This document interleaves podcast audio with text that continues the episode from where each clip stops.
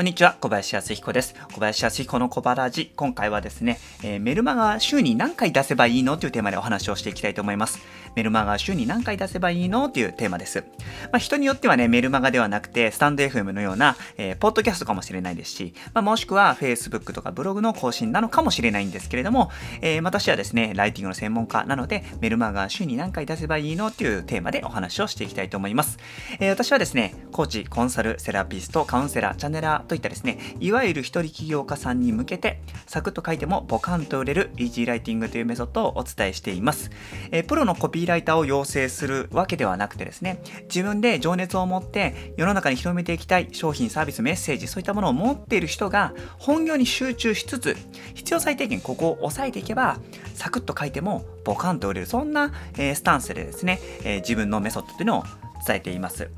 え、でですね、その活動の中では情報発信は決して避けて通ることはできないという話をしています。なぜかというと、私たち一人起業家はですね、えー、知ってもらわないと、え、ビジネスにならないからですよね。発信しないと知ってもらえないからです。そして、知ってもらえないと当然商品サービスが売れることはないですし、商品サービスが売れないとあなたのビジネスが続けることはできないからなんですよね。どんなに素晴らしい商品でも、あなたにどれだけの情熱があっても、やっぱり売り上げが立たないと、しかも安定継続に立たないと、ビジネス続けていくことはできないんですね。どんなに好きでも、どんなにそのビジネスを愛していても、まあ、これはもう変わらないことなんです。ですので、まあ、情報発信っていうのは必須なんです。もう呼吸をするかのようにですね、えー、もう欠かすことはできないものなんですよね。で、こういう話をすると、必ず出てくるのが、えーこういう質問です。小林さん、メルマガは、えー、何回出せばいいですかと。週に何回出せばいいですか？みたいなね、そういう頻度に関する問題というのをよくいただくんですよね。で、人によって、まあ、いろんな起業家さんがいろんな基準、価値観でですね、いろんなアドバイスをしています。例えばある人は週に1回は出せばいいんじゃないの？とかですね、まあ、最低限週に3回は欲しいね。とかですね、えー、いやいや毎日出さなきゃダメでしょ。とかですね、まあ、いろんなことを言ってるわけなんですけれども、私の中に一つある明確な基準というのがありますので、そちらをお伝えしていきます。えズバリですね、2週間に1回です。2週間に1回、必ず必ず必ず必ず、えー、発信する必要があるということです。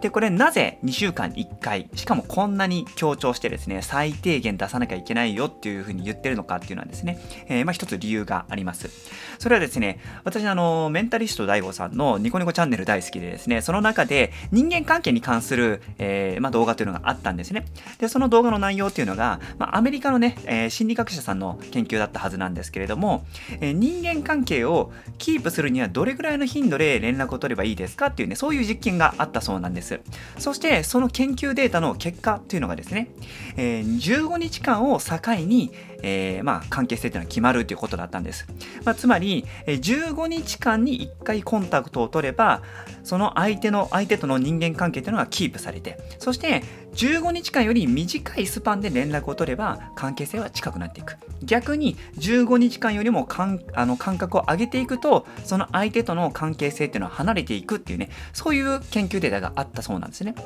あ、これはあくまで、まあ、友人関係とか人間関係の、えー、研究データであり、メール、メルマガに関するデータではないんだけれども、まあ、私たち起業家で、起業家がですね、えー、メルマガなどで情報を発信して、えー、読者さんと交流していく目的っていうのがですね、えー、まあ、交換だったり、信頼だったり、スキルの証明だったりということで、関係性を強くしていくっていう観点で言うと、まあ、あながち全然関係ないデータでもないのかなっていうふうに思ってますんで、まあ、私はね、これを一つ基準にして、まあ、2週間に1回は必ず発信してくださいね、えー、自分の見込み客さんとコンタクト取ってくださいねっていうふうに言ってるっていうことですね。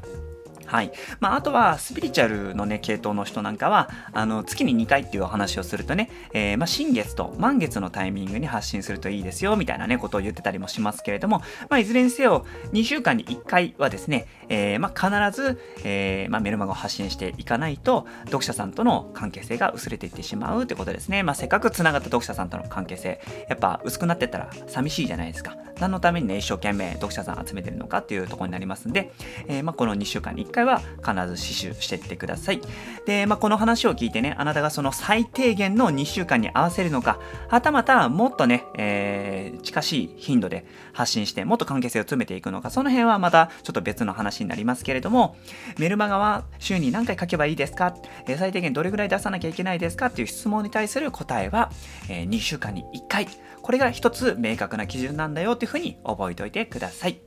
はい、えー。というわけで今回の内容いかがだったでしょうか、えー、気に入っていただいた方、えー、気づきがあった方はぜひハートマーク、そして、えー、コメントの方にですね、えメッセージ、感想、質問などいただけると嬉しいです。あなたの反応、リアクションがですね、私の活動の原動力になってますんで、ぜひ、え気楽にですね、えメッセージ、感想など送っていただけるとめちゃくちゃ嬉しいです。そして、またですね、引き続き私のメッセージ聞いてくださるって方は、興味持ってくださった方は、ぜひね、チャンネル登録もお願いします。そして、この私がですね、えー、毎日情熱を持って書いているメルマガ、ちょっと読んでみたいな、気になるなっていう方は、ぜひですね、Google で小林康彦スペースブログと検索して私のメルマガに、えー、登録してみてください。私からの熱いメッセージが毎日届くようになります。